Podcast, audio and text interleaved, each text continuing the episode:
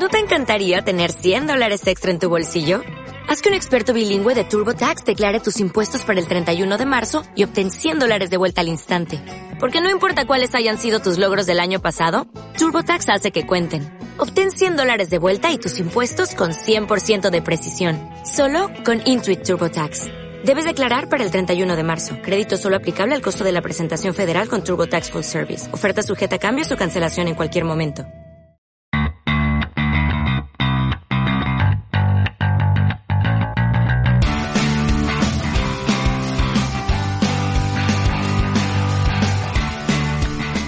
Hola, hola, hola amigos de Generación MMA, estamos aquí para hacer un nuevo programazo, bienvenidos una semana más y tengo un clásico en la mesa, Humber, ¿cómo estás? Muy buena, Gonzalo, aquí muy bien deseando comentar el evento de anoche y las noticias nuevas que tienes. Bueno, y es que vamos a hablar de Ilia Topuria, por supuesto, vamos a hablar de las peleas que se vienen, de las que han pasado. Y también nos ha llegado el rumor de que nos flipamos un poco, hicimos una, un poco una mierda de homenaje a Anderson Silva, entonces está Gabriel Molina para contarnos un poco, vamos a hacerle un homenaje bien, como Vamos. Dios manda. Sí, sí, es sí. uno de los Goat y tú te has traído algo más preparado, más de lo que hicimos nosotros, que fue un poco lamentable, la verdad. Me lo he preparado a topa, el más puro estilo equipo de investigación. Ah, Sí, sí. perfecto, me gusta, me gusta. chulo. Así que en este programa nos vamos a divertir, eh, vamos a hablar de mucha actualidad, pero también vamos a hacerle un homenaje en esa última parte a Anderson Silva, que desde luego se lo merece y pecamos un poco de cabroncetes.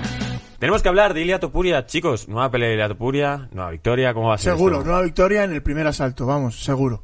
Y bueno, eh, este Demon Jackson, que sí, que viene a ganar de Mirza a Mirza Bekic, que es una debilidad mía, pero me da la sensación de que sigue siendo otro pequeño caramelito. No un rival fácil, pero para Ilia Topuria, como lo hemos visto, pff, Si sigue Ila- Ilia Topuria con, con que esté al mismo nivel que estuvo la pelea anterior, se lo va a merendar. Gratis, además. Fenomenal, con muchísima ganas de verle. Oye, por cierto, va a estrenar apodo. Yo No ya jodas. me he enterado del apodo, ya sé cuál es. Os lo comentaré fuera de cámaras, no se puede comentar, es como una sorpresa. Eh, está muy guay.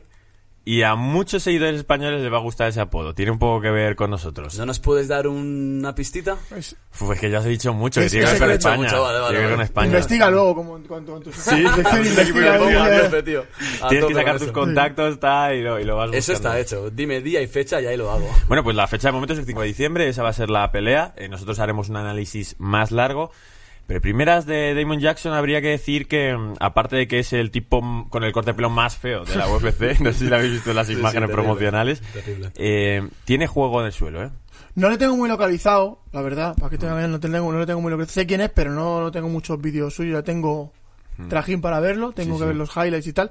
Pero vamos, por mucho juego que tenga, he visto cómo entrenaba Ilia Topuria en Miami, en el, Ki- en el eh, sí, Kings MMA de Miami, me parece. ¿Ah, es el 15 MM de Creo Miami? que estaban entrenando en el Kings MMA de Miami porque vi... Pues no, no me suena que sea 15, ¿eh? Oh, sí, oh. No MMA Master, perdona, MMA, Master Masters. en Miami. Vale, vale, MMA vale. Master, Lo veis, MMA. lo veis, damos la No información bien. MMA. Master, es verdad. Eh, estaba entrenando, le vi entrenando y, y la verdad que se le vio bastante, bastante fino. Y luego dijo que, que estaba muy bien, que garantizaba una, una Mm. pelea buena. Originalmente iba a ir al American Top Team, pero cuando llegó ahí era como si tus entrenadores quieren... O sea, Ilia fue como, vale, soy un peleador de UFC, me voy a llevar a mi equipo de entrenadores para que me pongan manoplas, para que no sé y dijeron un poco como, eso está reservado un poco a unas personas, así que si tus entrenadores quieren estar aquí, que paguen. O sea, tú vas invitado, pero además tienen que hacer su pago de 700 pavos Eso semanales te lo decir, creo que el, el- el American Top Team tiene Es unas, caro, unas ofertas bastante... Es caro, y cogieron, yo creo que cogieron y dijeron, a ver, que venimos a entrenar, o sea, pues no voy a, venimos a entrenar, a preparar esa pelea, van a estar hasta la pelea de 5 de diciembre, luego probablemente Ilia se quede un poco más,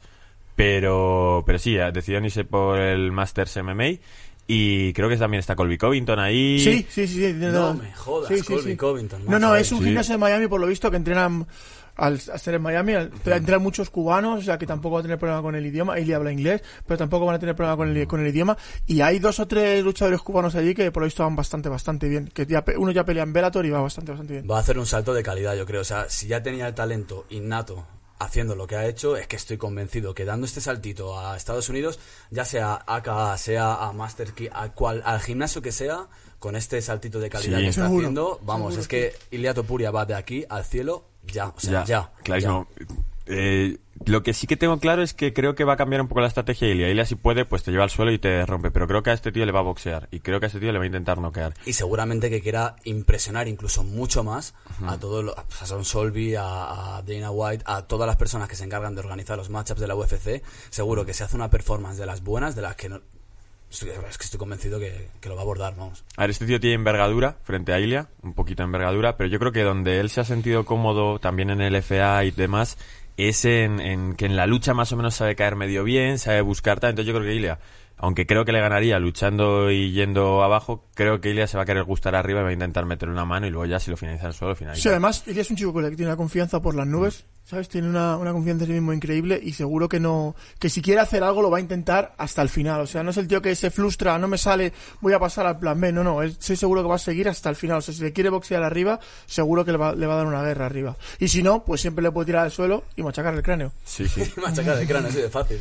Y encima, pues eso, el campamento bien hecho, ahí en Estados Unidos, él se va a pegar en Las Vegas, eh, con los entrenadores, con confianza, también con una sensación de, joder, soy peleador de UFC y estoy codeándome con gente importante, Claro, le está es haciendo contactos historia. ahí, Claro, se está sintiendo historia. estrella. A eso me refería antes, que con este salto no solo eh, técnicamente va a mejorar, sino que todo su alrededor le va a incitar a ser incluso un peleador mucho más completo de lo que ya es. Se va a codear con los mejores. Y los mejores llaman a los mejores. Y es que vamos a ver la mejor versión, seguro, vamos. A mí me ha chivado un pajarito de apellido Topuria que, que le ve más fácil que a Zalal, a este. O sea que si... Posiblemente, Yo, posiblemente. yo no lo considero, pero si él haciendo un análisis de los A factores nivel y tal... físico, yo creo que Saral estaba mucho, por- muy, mucho, muy por Qué encima. cardio, de este. eh. Qué pesadillas de Pero ya no es el cardio, sino cómo salió de las, ah, de las sumisiones que le tenía preparada. Decir, macho, es que es un- solo un tipo que está, vamos, en una forma física increíble, sale de eso, porque si no es lo que hablamos. eh, en otra liga, ya sea Brave o las otras ligas que estaba Ilia, seguro que la había finalizado en la primera guillotina. Y esta el tío aguantó guillotinas, aguantó golpes. Y claro, al final, si te tiras mm, 12 minutos pegando a un tío sin parar, el cardio te va a fallar, lógico. Este cabrón no sudaba, ¿eh? No, no, es que... No sudaba nada, vamos. Tenía Sí. un físico tremendo. Y luego ya lo hablamos con Ilia cuando nos eh, dio esa entrevista para Generación MMA hace poco después del combate, que él sabía que se iba a cansar, porque era como, es que sé, he venido de pasar el coronavirus, he venido de tener que hacer todo el papeleo, los vuelos y no sé, no sé cuántos, sé, cuando estoy haciendo mis sparring ahora mismo, al tercer asalto llevo fundido. ¿Por qué? Porque normalmente hago ocho asaltos, pero ahora esto Pero está llegó malo. al último enfermo. minuto del tercer asalto, o sea, tampoco Claro. estaba tan tan tan y mal de llegó cardio. estando mal de cardio, pero derribando Sí, y pegando y atacando. sí, claro, o sea, claro, o sea, que no llegó muerto. Sí que es verdad que se fue un poco contra la reja, pero después de estar 13 minutos sacudiéndole. Bueno, 5 de diciembre, Ilia Topuria va a conseguir su segunda victoria en UFC contra Damon Jackson. Y yo ya en esta no me voy a meter con lo de las apuestas. Quien apueste que no me pregunte, es cosa vuestra. No voy a- es que me hicisteis tener el corazón así cuando no finalizaba Ilia, porque claro, todo el mundo me decía, hey, he apostado por ti, he apostado por ti. Por mí, ¿qué coño, cabrón? ¿Sabes? A ver, en paz, hombre. Claro, tío.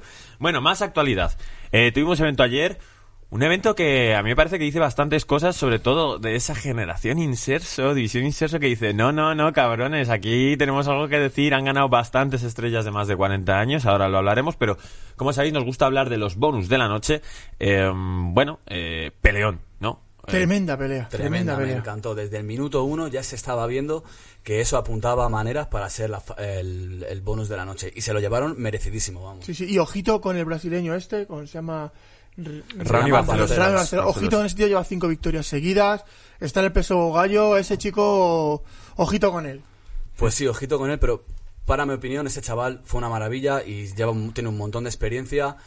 Pero es que el rival, el Taja, es que no se lo puso nada, nada fácil. No, no. Y para, para, mi, para mi gusto, este chico que viene de eh, Líbano, es medio libanés, criado en Alemania, este muchacho, la forma en la que aguantó el huracán que le trajo Sí, no, el brasileño, a mí me hace pensar que siendo incluso más joven, tiene mucho más futuro del que puede llegar a tener este brasileño parcial. Pues de verdad que demostró el corazón De verdad, sí. demostró un coraje y un corazón de campeón, pero de campeón sí, de sí. verdad. Superpuesto, con un aplomo muy bueno y plantadísimo hasta el final. Y se llevó el fight bonus merecidísimo, como he dicho antes, pero vamos, 100%.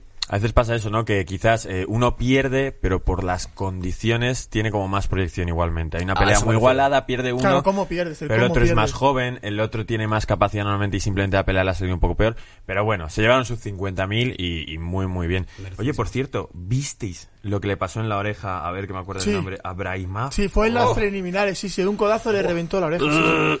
Terrible, terrible, Ya, terrible. ya le pasó a otra luchadora en UFC también. Sí. Sí, sí, sí, Sí, esto pasa de vez en la cuando, pero es que esto queda colgando, Sí. tío. Eh. Y las secuelas que te pueden dejar eso, que lo va a echar la pota, tío.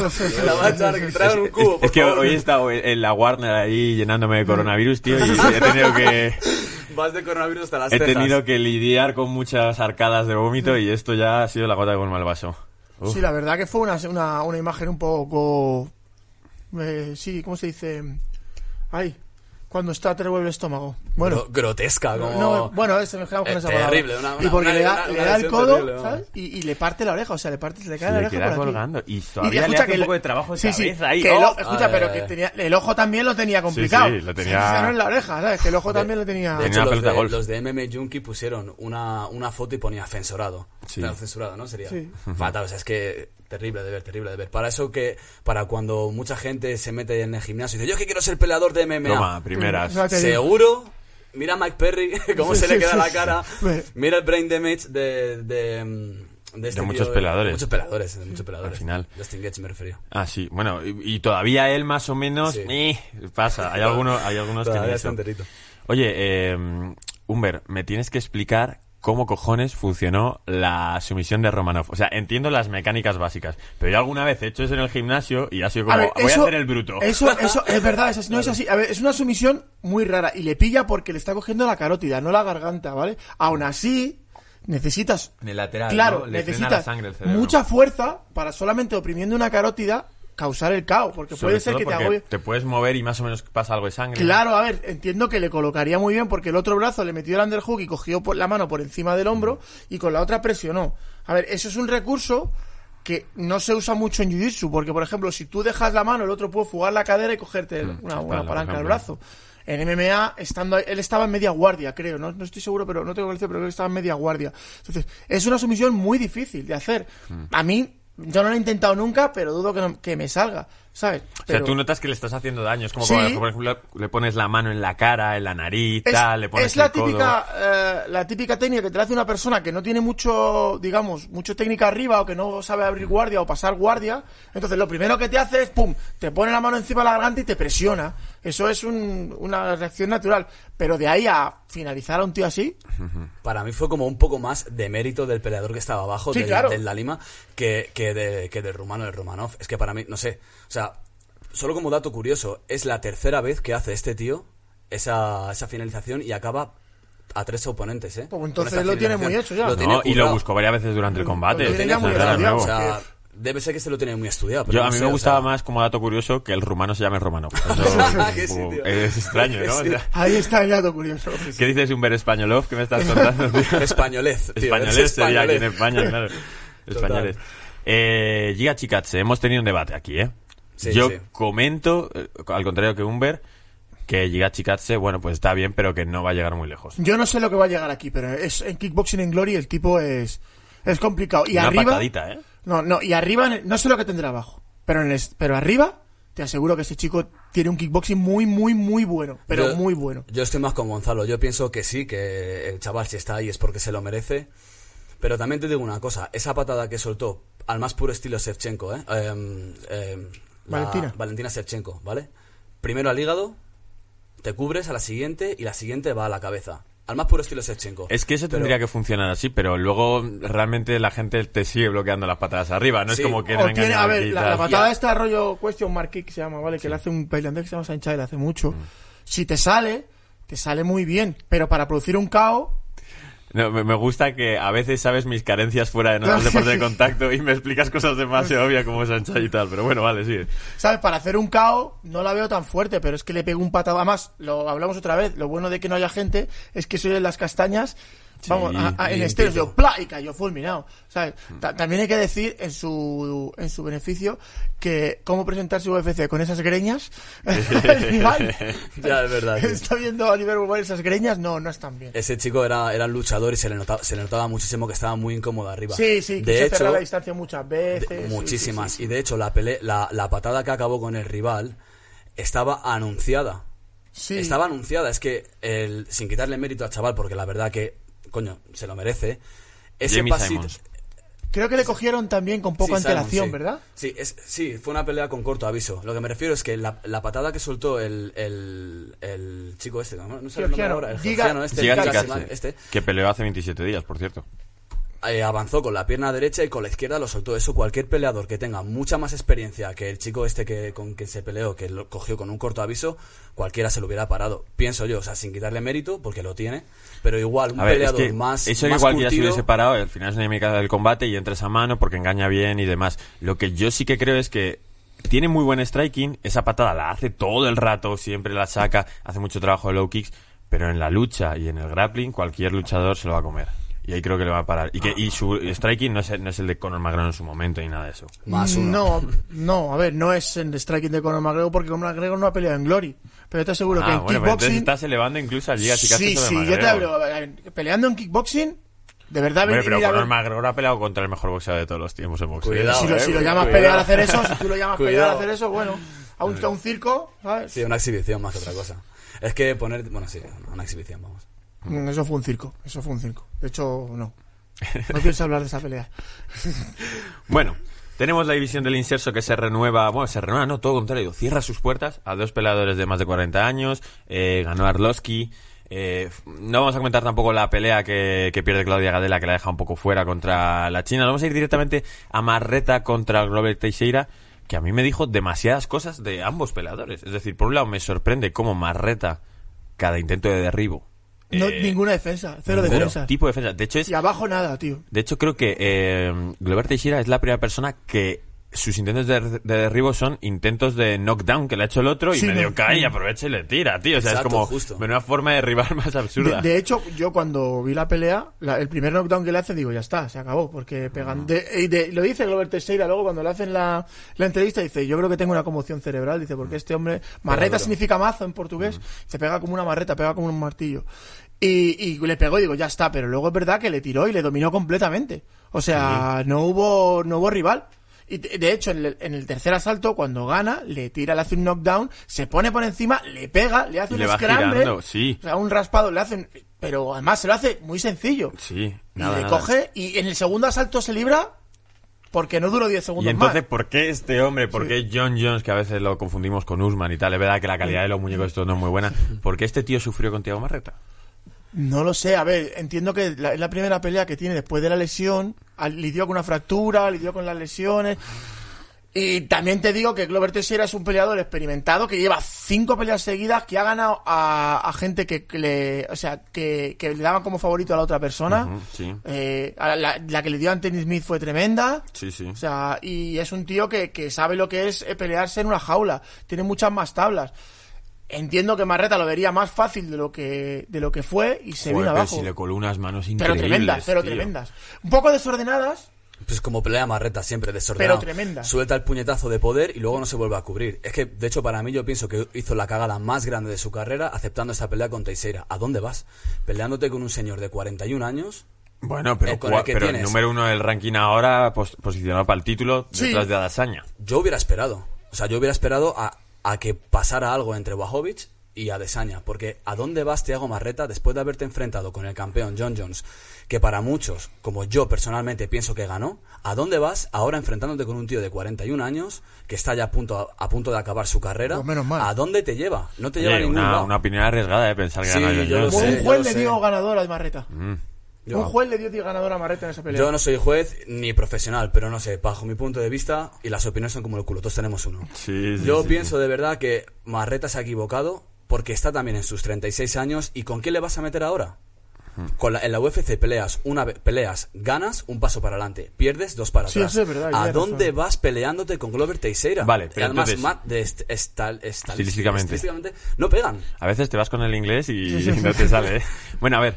em, vale, ¿y qué tendría que haber hecho Marreta? Porque, vale, él ganó a Blakovic. Ujú. eh, No, le ganó, no le. le- Sí, le noqueó. Sí, mira, tenemos ahí, tenemos el cartel azul, además. un poco. ¿Cuál el, el azul, el que está encima del sí. En esa veladita. Este, sí. Sí, sí, le noqueó. Buena velada, ¿eh? Sí, eh, además fue el debut de Joel Álvarez en UFC, tal, una tristeza para nosotros, ahora una alegría ver a Joel Álvarez. Eh, vale, pero es que no hay ningún contendiente. Primero, que Israel Asaña puede ganar a Blajovic, y entonces te vas a olvidar del título, porque para que le caiga una pelea más reta por ese título de Asaña sería una locura.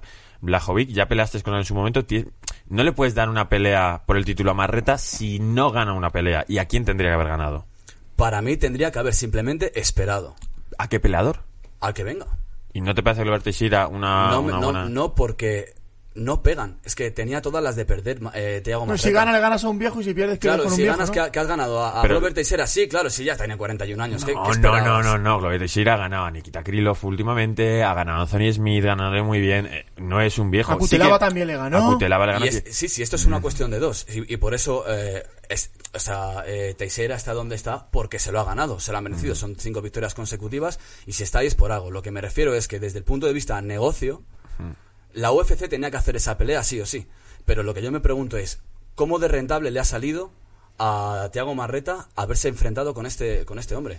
Pues Yo no- yo si esperado, cualquiera de las manos que le hace knockdown, Marreta por lo que sea, en vez de tal, dice, me voy a quedar aquí de pie a esperarle, no sé qué, a seguir pegando, pues lo mismo gana. Y eso que Teixeira arriba también es un monstruo, ¿eh? Sí, sí, sí, no, sí, Teixeira sí, va sí, muy, sí. muy bien arriba, muy bien. De hecho, Teixeira, cuando llegó a UFC, noqueaba a la gente. eh, A Ryan Bader le, le- le noqueó. También noqueaba a la gente, vamos, con, con, con tocarlos. Y es un tío muy fuerte. Y aparte se ve que tiene muchas tablas. Cuando dijo, hostia, este tío pega un fuerte, no voy a cambiar con él.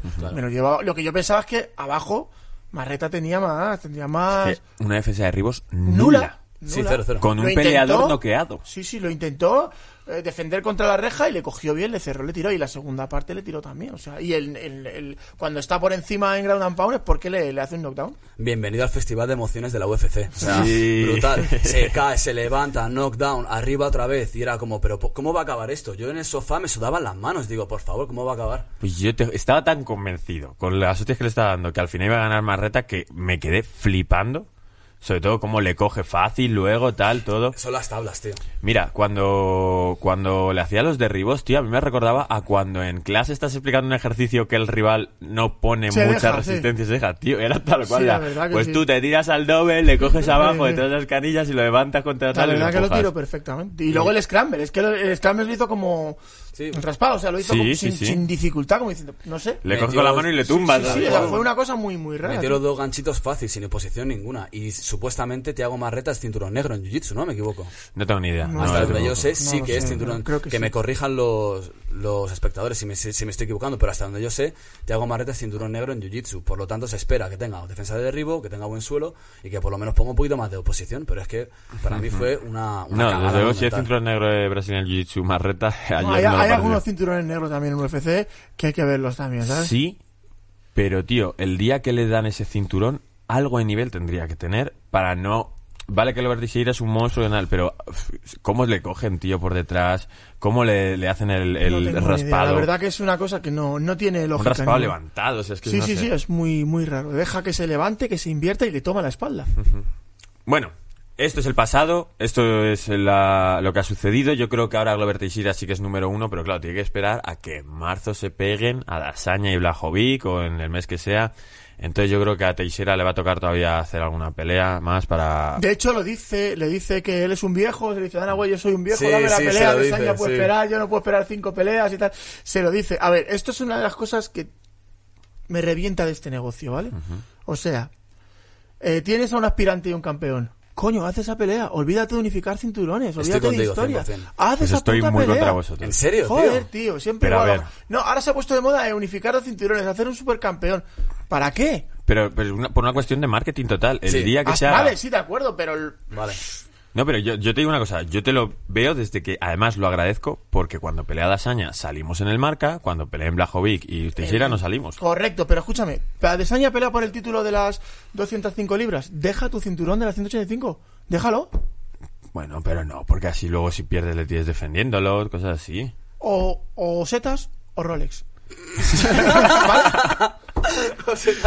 ¿Cómo es? ¿Osetas O setas o Rolex. No, tienes que no, escoger no, una de las dos cosas. Yo, de- yo dejaría personalmente que se peleasen eh, Bojovic y, Teixeira. y Teixeira, sí, 100% cuando se lo merece, es, se lo merece. Y además, te, te digo, yo creo que ganase quien ganase de los dos, bueno, a Desaña se puede merendar fácil a Teixeira y a, y a Bojovic. Ya, pero entonces llegará otro, llegará un Nikita Krylov de turno y también será el contendiente número uno y un Ver dirá, bueno, pues que es la pelea que hay que hacer.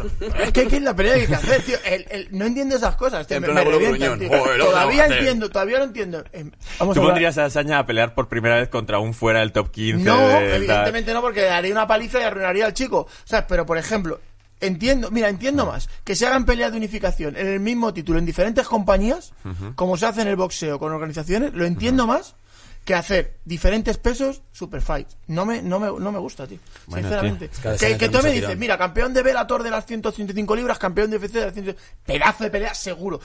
Y se haría la hostia. Vale, lo firmo. Mañana. Pues tío, esto es como las lentejas, al final te haces No, que claro, sí. Es O lo, sea, que- es lo- o sea, no, es lo que... Escucha, pero que luego yo soy el primer friki que se levanta a las 5 de la mañana para ver la pelea. Y así, Que "Se ha me llevado, jodan". vamos a por el título. Go easy. So Go easy. easy. Eh, bueno, eh, como decimos, esto es el pasado y vamos a hablar ahora del evento que se viene antes de hacer ese homenaje a Anderson Silva. Si estás en este punto del programa es que te está encantando, así que danos ese like, danos ese comentario y síguenos por redes, que a veces no nos seguís por redes. Ah, y por cierto, me voy a indignar. Las dos últimas camisetas que hemos sorteado con un nivel de comentarios y tal, no las han reclamado los ganadores. Dani tío. de Hater tiene su Te va camiseta. a tener su camiseta. Si participaste en algún sorteo de Generación MMA de las camisetas, revísate los vídeos, los hemos sorteado en directo. Entonces, que, joder, es que son camisetas muy guays, tío, que participó un montón de gente. son brutales, tío. La de Joel era brutal. Si no la quieres tú, me la quedo yo. Sí, sí. Así. Bueno, pues con esto vamos a hablar de la velada que se viene y yo me quiero centrar en, en bueno, en el main event. El main event está muy guapo, Islam Makachev contra Rafael Dos Anjos, pero antes vamos a hablar un poco de Teco Quiñones, que se enfrentará a Luis Smolka.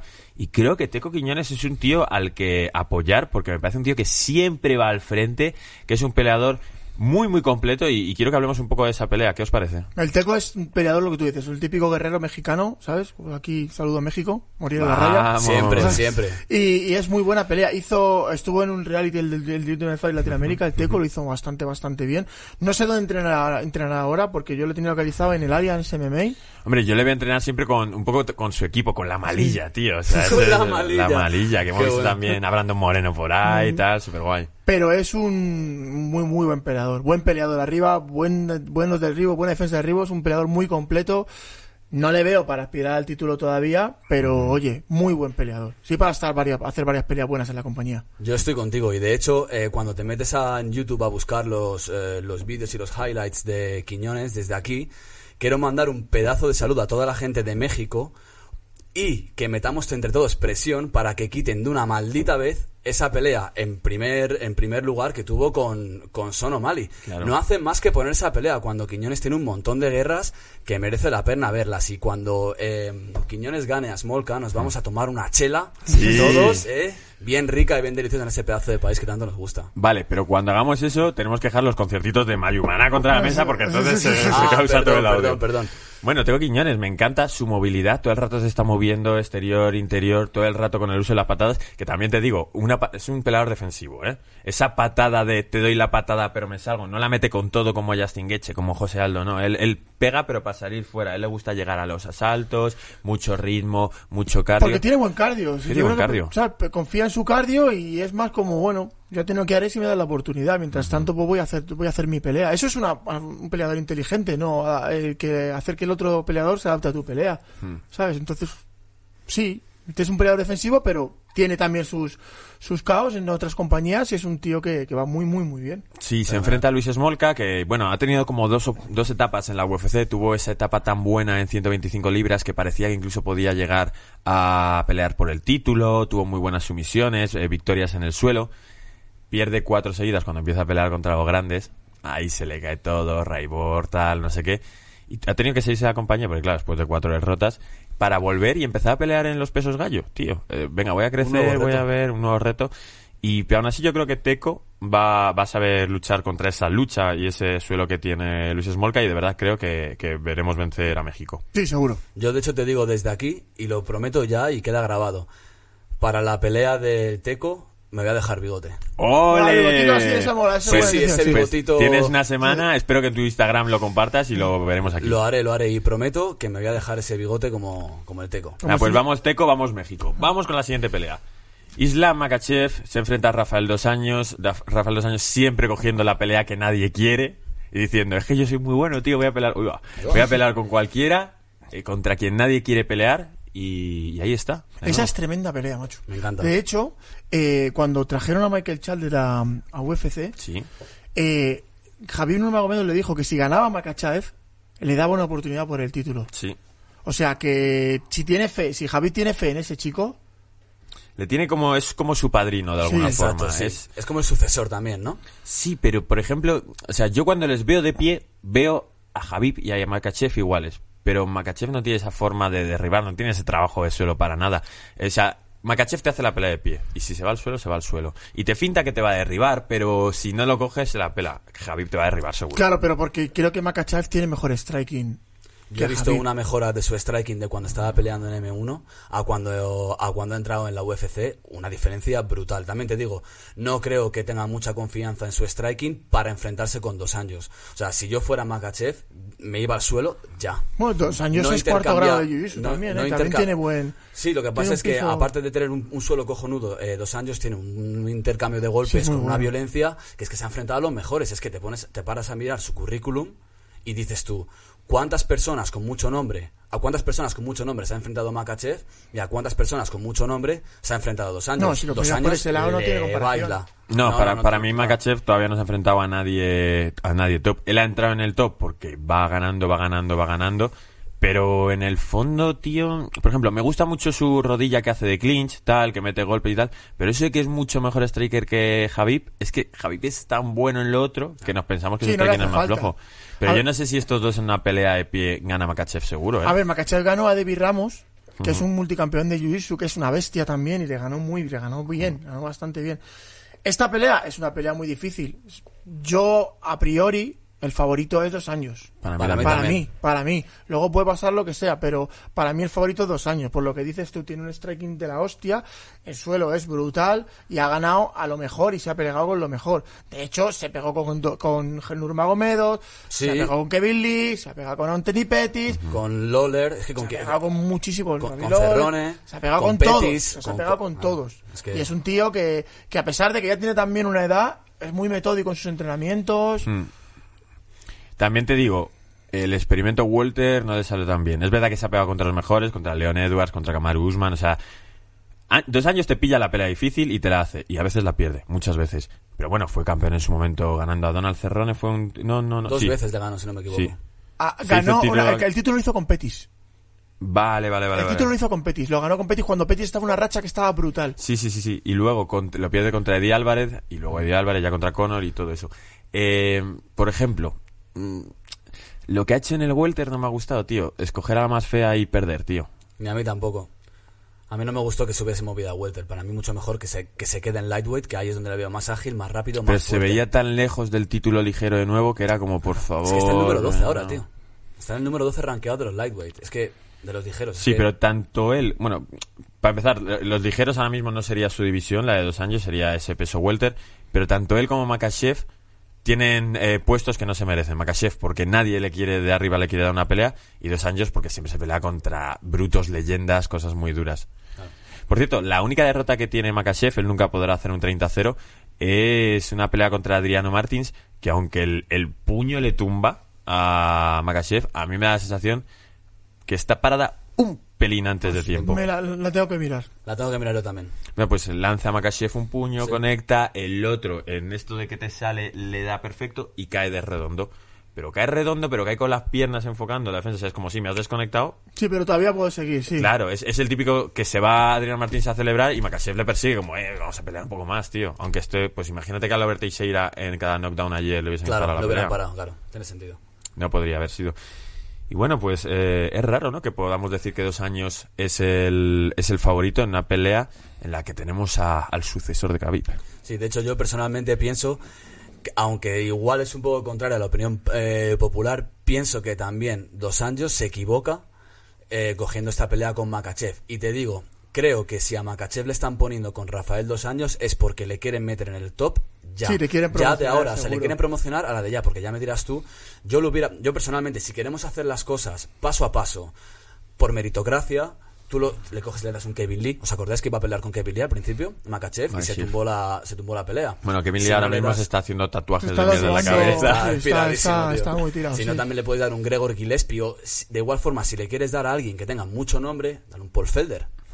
Por decir tu nombre que tenga que sea reconocido. Sí, pero es que no creo que ninguno de ellos te la coja la pelea. Es que es por eso, tío. Es que nadie se la va a coger. Y ha llegado Rafael Dos Años, que los tiene más gordos que cualquiera, y ha dicho, pues yo la cojo. De todas maneras, ¿cómo está esa división para que Rafael dos años sea el 12? Es que ¿Cómo está esa división, tío? Bueno, es que ha pasado mucho tiempo en el Welter, ¿eh? Sí, sí, pero que ¿cómo está esa, esa división? de- la- de- dices, es que todo lo mejor de UFC. Sí, que podría ser un Frankie Edgar, un top 3, un Sí, top sí, 2. sí, dices tú, es que es increíble, tío. ¿Qué división no será esa para que eh, un tío que ha sido campeón y lo que decís se ha pegado con todo el mundo esté fuera del top 10, tío? es golosa esa división, ¿eh? Tío, Muy pues, difícil. Pues antes de que cambiemos a hacer ese homenaje a Anderson Silva, quiero dejar a los seguidores la oportunidad de, cuando se acabe este programa, cuando leéis a ley, comentéis y compartáis, ir a ver los vídeos de diversión de Makachev, que le han tratado un poco como la mascota del AKJ, siempre con eh, vaciles de que nunca le envían a los seguidores, tal, el Daniel Cormier se ríe mucho, es, es la verdad que me parece el tío más divertido por, porque da pie a, a jugar, mientras que los demás son súper rusos, súper tal, varoniles, no, me- yo no hago tal, no sé qué. Este siempre está, eh, están vacilándole. Ah, pues me lo miraré, me lo miraré. Es la oveja negra de Dagestán. Sí, sí, sí. La oveja negra de Dagestan. Escatológico era la palabra que no salía antes.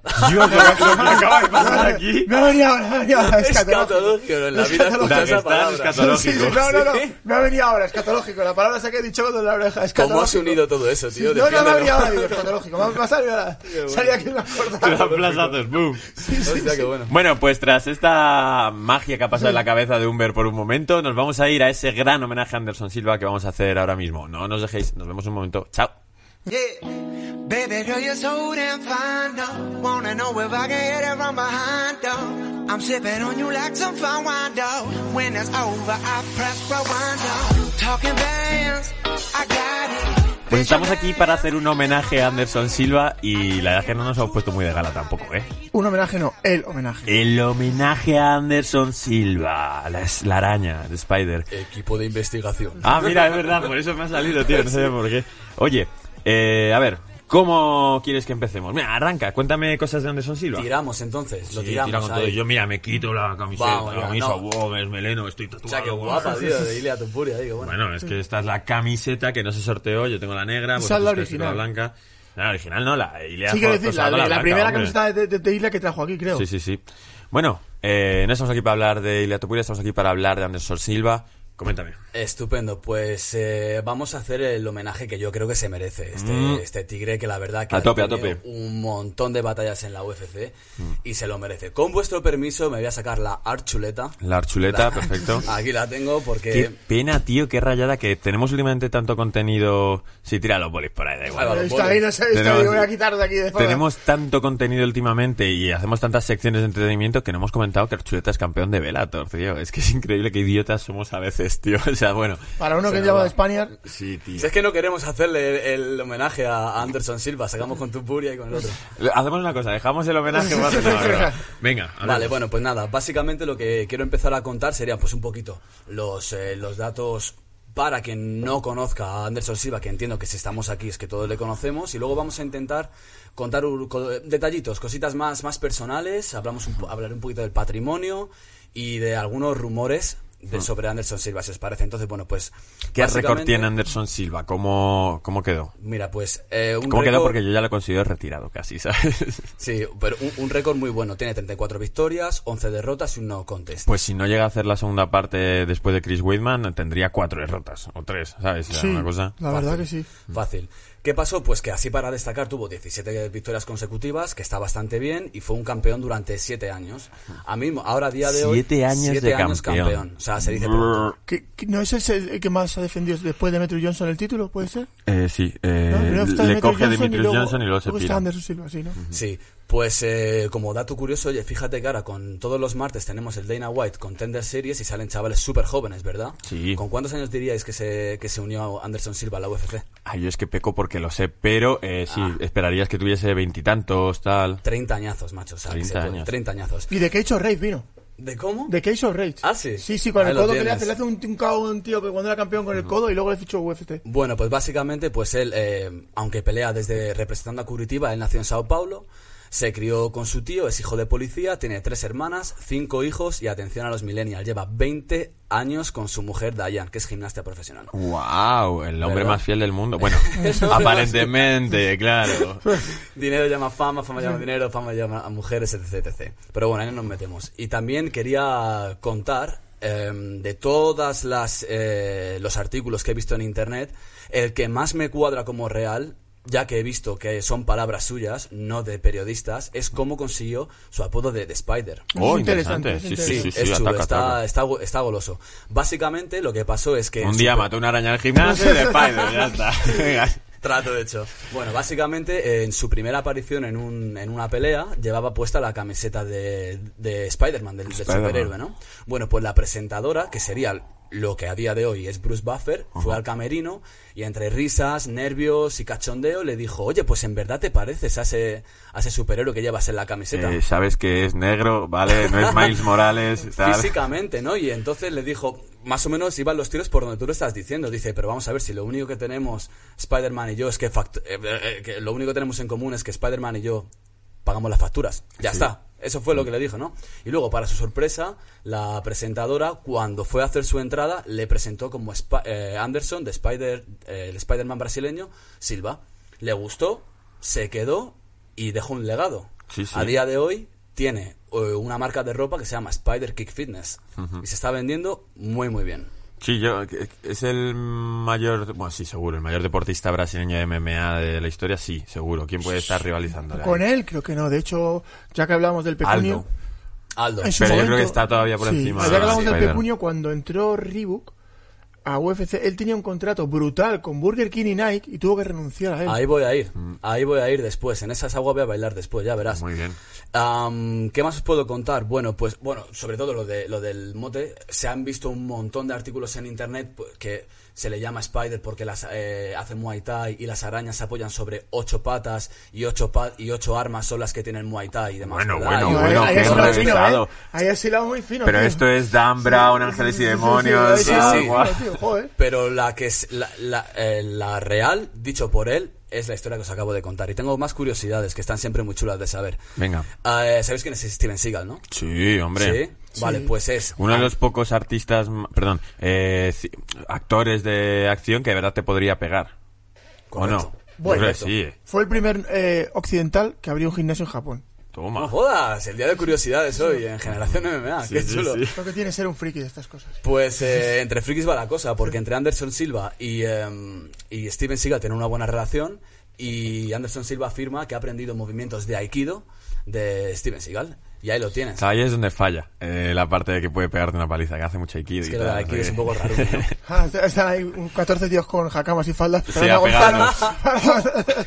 Bueno, ya, una, una vez ya me quería pegar un samurái, pero bueno, no, no pasa Sí, nada. Ah, yo quiero saber esa historia. No, no, no, no se puede saber Ay, esa historia. Vale. Bueno, Bueno, Venga.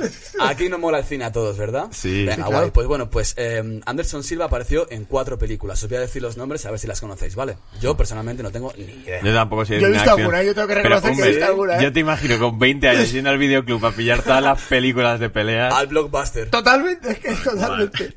Vale, pues eh, apareció en Never Surrender y salió con GSP, eh, Rampage Jackson Sí. y BJ Penn. He visto esa película. Clasicazos, ¿verdad? Pues en ese mismo año, tío, se mudó a Los Ángeles en 2009.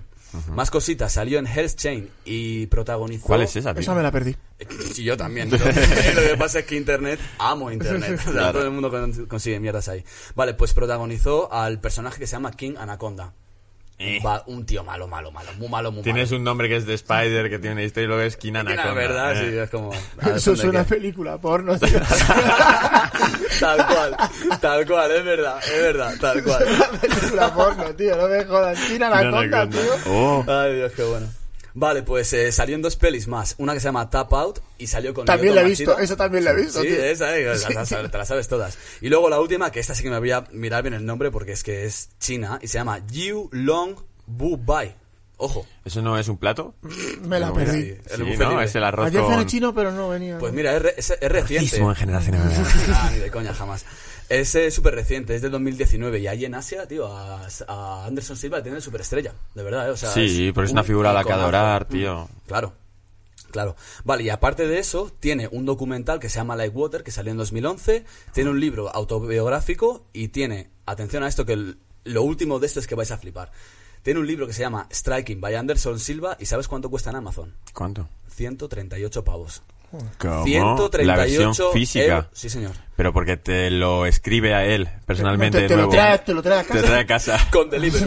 ¿Te lo traes a casa? Brutal, Ay. brutal. Y vale, te... pues, eh, mm, sí. es- Espérate, te iba a decir. Hay un momento en el que Anderson Silva has dicho que tiene mucha fama, tal, no sé qué. Si Anderson Silva hubiese, no la hubiese liado con Weidman y hubiese tenido un final de carrera guay, podría haber entrado en la corte, quizás me estoy pasando de lo que fue Bruce Lee, lo que fue Mike Tyson y lo que fue Mohamed Ali. Para el MMA sí, yo creo que sí. Para el MMA, desde luego, pero te quiero decir que su figura La- la- la- esa- trascendía las MMA Claro que sí. hasta ese momento. Al igual que que con Conor decimos que si lo termina todo bien acaba entrando en ese grupo, con Anderson Silva yo creo que sí que trascendía MMA y que él era casi tan grande como el nombre del deporte. Hubo de un momento en el que Anderson Silva era la figura del MMA. Mm. O sea, todo el mundo quería pelear con él, cosa como él, era, era la hostia, porque es que hacía las cosas tan fáciles y aparte era un tío que decía eh, que le gustaban los dibujos y tal y quería hacer... eh, las, los movimientos que hacían los dibujos y era un tío que era increíble lo que hacía o sea era una fa- había una superioridad técnica entre él y los demás que, que no había rival en él Una maravilla.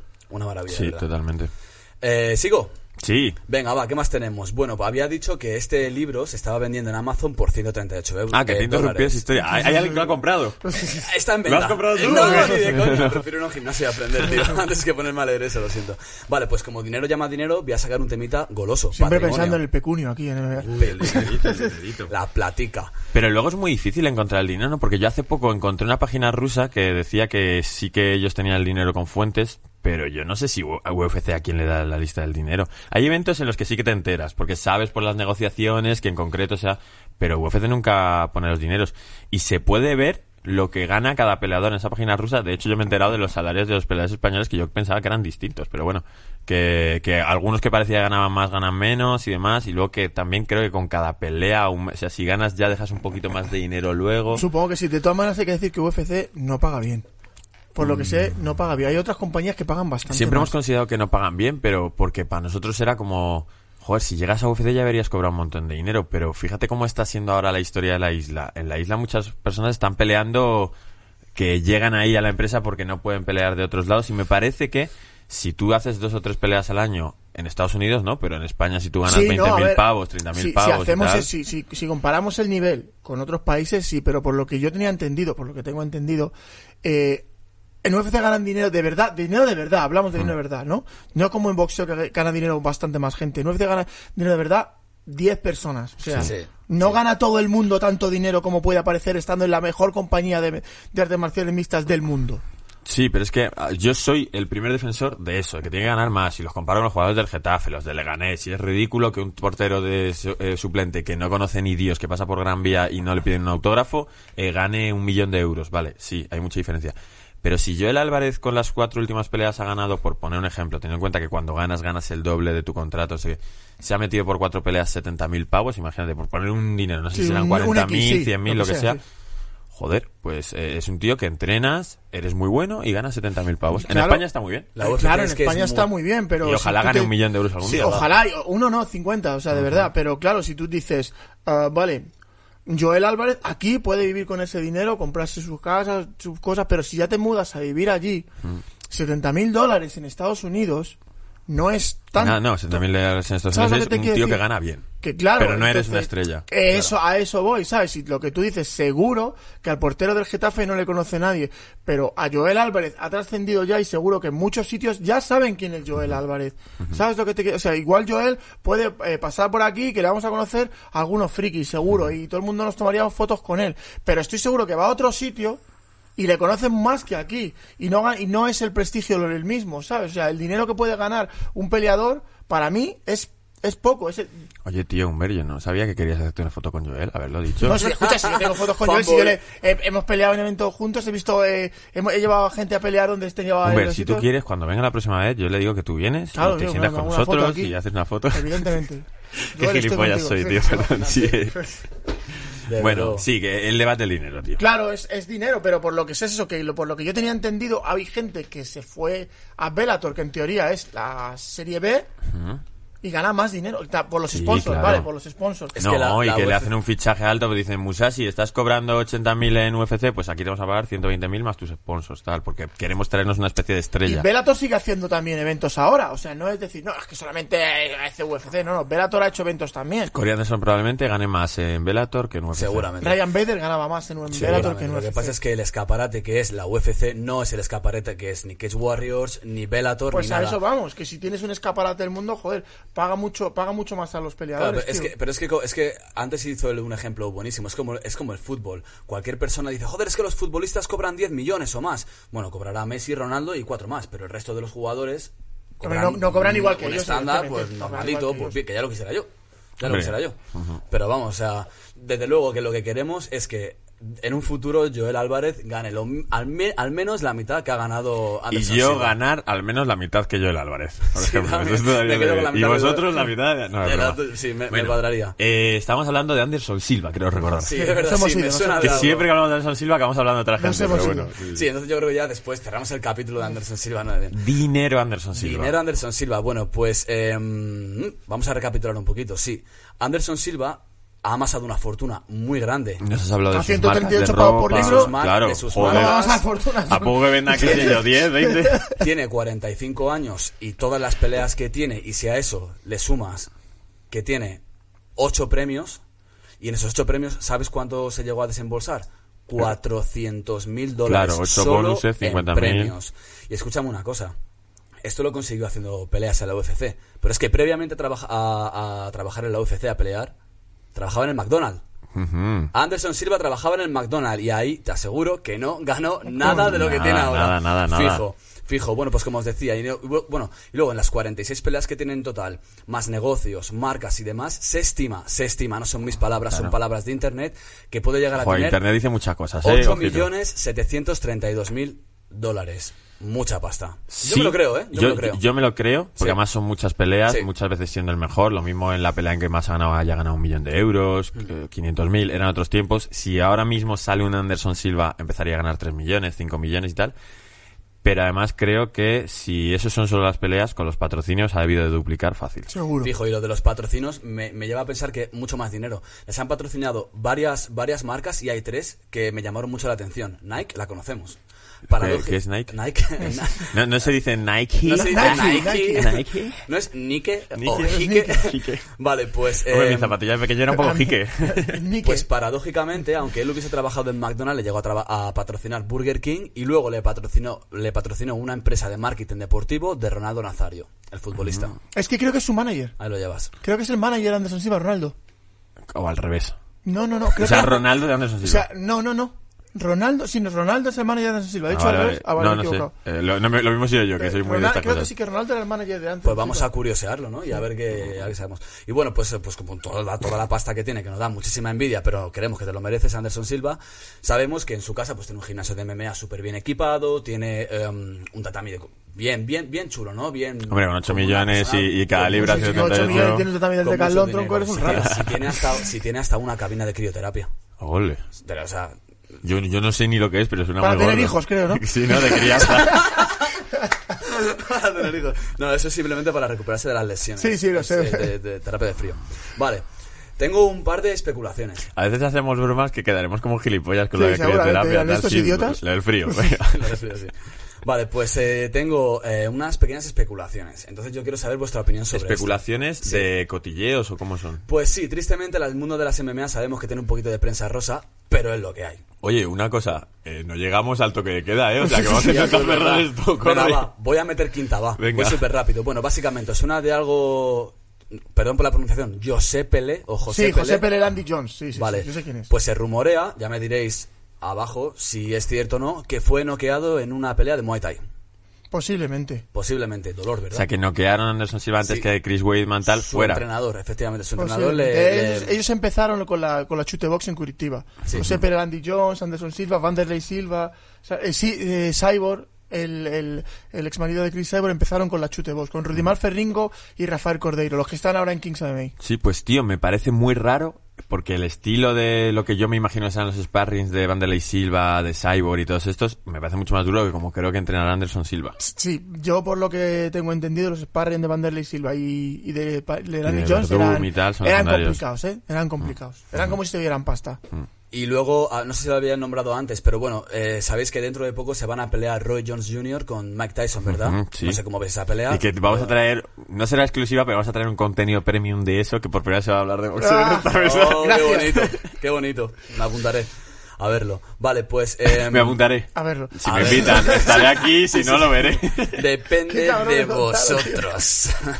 básicamente. Bueno, podemos hacer esta mesa y a la persona en concreto que voy a traer para eso. Venga, pues eh, nada, yo solo quería preguntar como opinión vuestra. Ve- vos- bueno, es que hace muchísimos años, perdón que he intentado hilar bien, hace muchísimos años Anderson Silva coqueteó con la Sí, fue el posibilidad primero que quiso hacer una posibilidad de pelear Antes de que lo de McGregor sí, fue... Es que yo me muchísimo acuerdo antes, de eso. muchísimo antes. con Roy Jones Jr. Y me llamó la atención antes. cuando estaba investigando en internet. Digo, coño, si este se va a pelear ahora mismo con Mike Tyson en breves.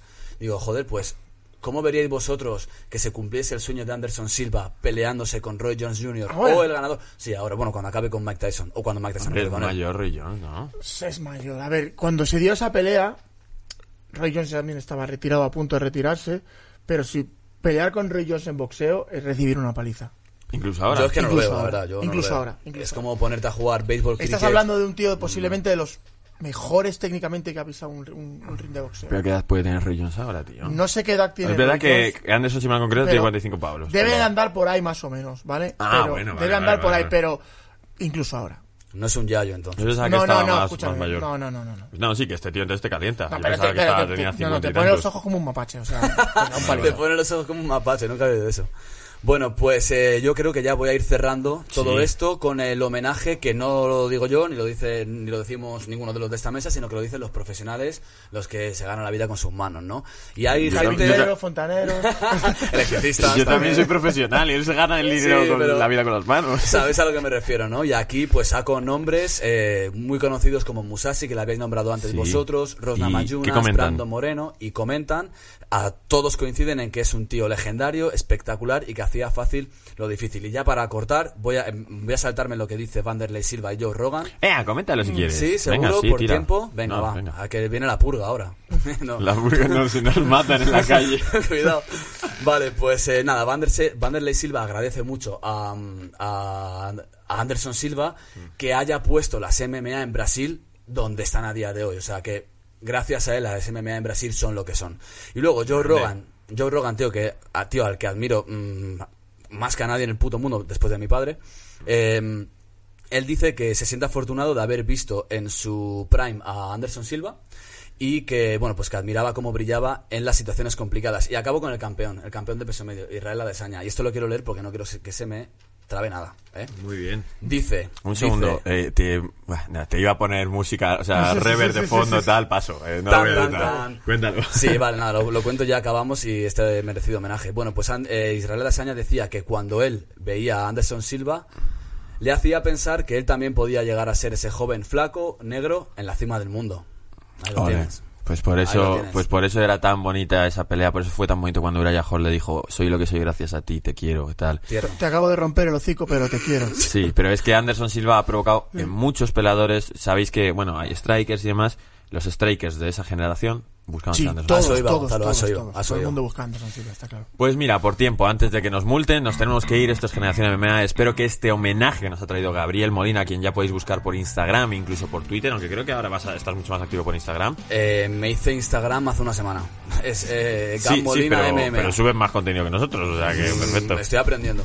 Bueno, pues nos puedes seguir a nosotros, puedes ir a entrenar con Humber. Humber, ¿dónde estás entrenando en Madrid? Estamos entrenando en el Club Running Fuenlabrada, en el box, eh, Element Box, en Villaviciosa Odón.